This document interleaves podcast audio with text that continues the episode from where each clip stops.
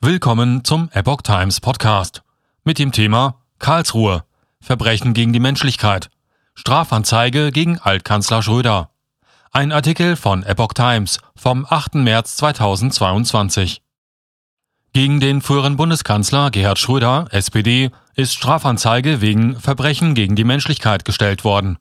Wie die badischen neuesten Nachrichten am Dienstag berichteten, ging die Strafanzeige in der vergangenen Woche in Hannover ein und wurde am Montag an den Generalbundesstaatsanwalt in Karlsruhe weitergeleitet.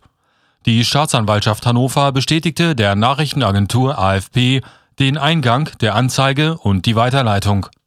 Wie es in dem Artikel weiter hieß, richtet sich die Anzeige auch gegen weitere Menschen. Die Behörde in Karlsruhe wollte sich gegenüber der Zeitung nicht äußern. Schröder steht in der Kritik, weil er sich nicht vom russischen Staatschef Wladimir Putin distanziert. Der Altkanzler ist Vorsitzender des Gesellschafterausschusses der Nord Stream AG und Aufsichtsratschef beim staatlichen russischen Energiekonzern Rosneft.